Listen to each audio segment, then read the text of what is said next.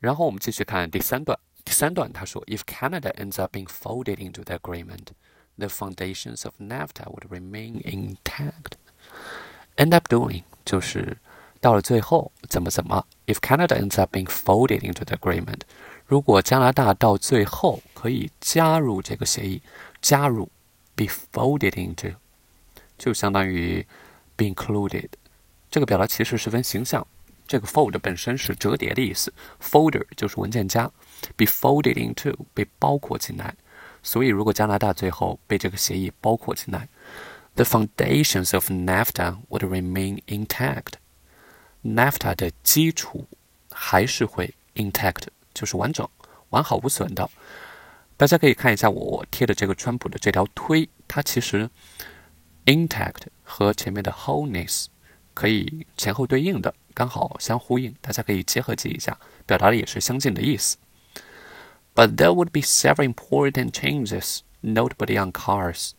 But there would be several important changes，这个比较容易理解，但是会有几个重要的改变。Notably on cars，最显著的就是在汽车上。这种表达其实还挺常见的，大家最常见的就是 especially 这样一个单词。比如我举了这个例子 ：I love everybody in the family, especially you。这个家庭里的人我都喜欢，尤其是你。然后看一下川普这条推，他说，呃，前面不拉不拉。and historically low unemployment numbers, especially especially for African Americans, Hispanics, Asians, and women, especially for African，尤其是非裔美国人。大家注意一下，它这个 especially 和 African American 之间是加了 for， 英文整的应该是 low unemployment numbers for African Americans。这和原句的 notably on cars 是一样的。原句他说 but there will be several important changes, notably on cars.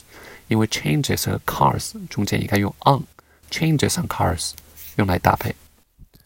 接下来咱们看下一句， 下一句他说，Today, sixty-two point five percent of cars components must be made in North America for the vehicle to avoid tariffs. That will rise to seventy-five percent. Nearly half of the components will need to have been made by workers making at least sixteen dollars an hour.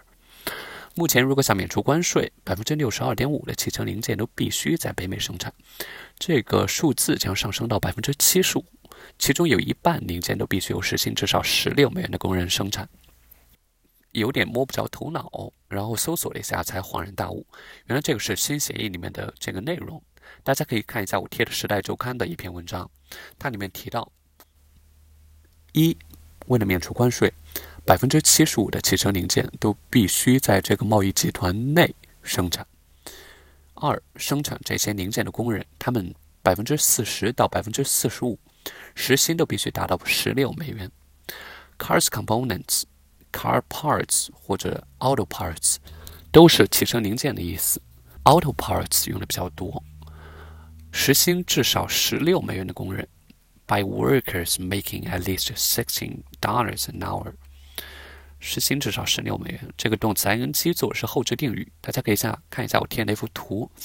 Me waiting for my husband to come home from work and explain to me why he had a girlfriend before me. Me waiting for 后面的这个 waiting 后面的全部是定语，就是用动词 ing 表示定语时候把它提到后面去。所以这句话的意思其实特别简单，它主要是列了两条规定。然后我们继续看下面的这些规定会产生怎样的影响？Because the average wage of Mexican manufacturing workers is two thirty dollars, the benefit to some firms of moving south of the border will fall greatly. 所以我们看了上面的那个部分，就很容易明白这部分说什么。因为墨西哥生产线工人 （manufacturing worker） 的平均工资 （average wage） 是两点三美元。我们前面说了，它规定至少百分之四十到百分之四十五的工人，他的工资要达到十六美元以上，否则你就要给他缴纳关税。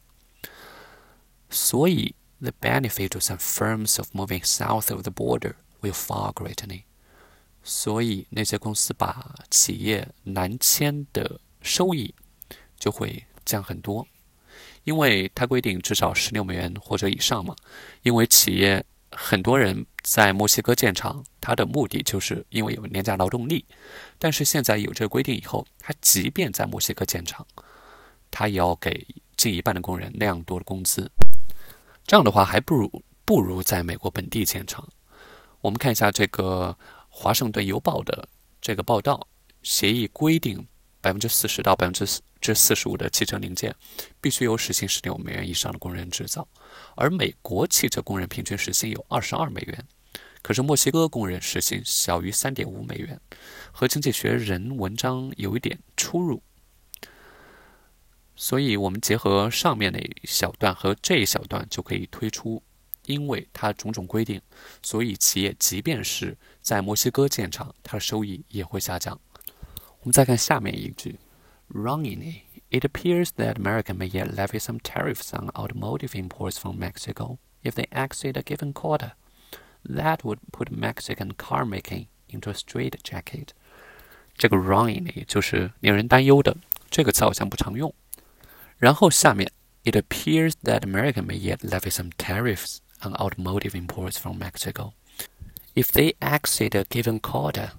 如果他们超过 exceed a a given quota given 给定的 quota 额度，如果他们超过一个给定的额度， 似乎 it appears 美国还是这个还是的意思是用 yet 表达出来的，会向从墨西哥进口的汽车收税 levy some tariffs，所以这个 levy 和 tariff 其实是一个固定的搭配。然后他最后一句说。That would put Mexican car making into a straight jacket，。这一句是很形象的一句话，大家可以看一下那幅图。，straight jacket 是怎样的一个意思？束身衣。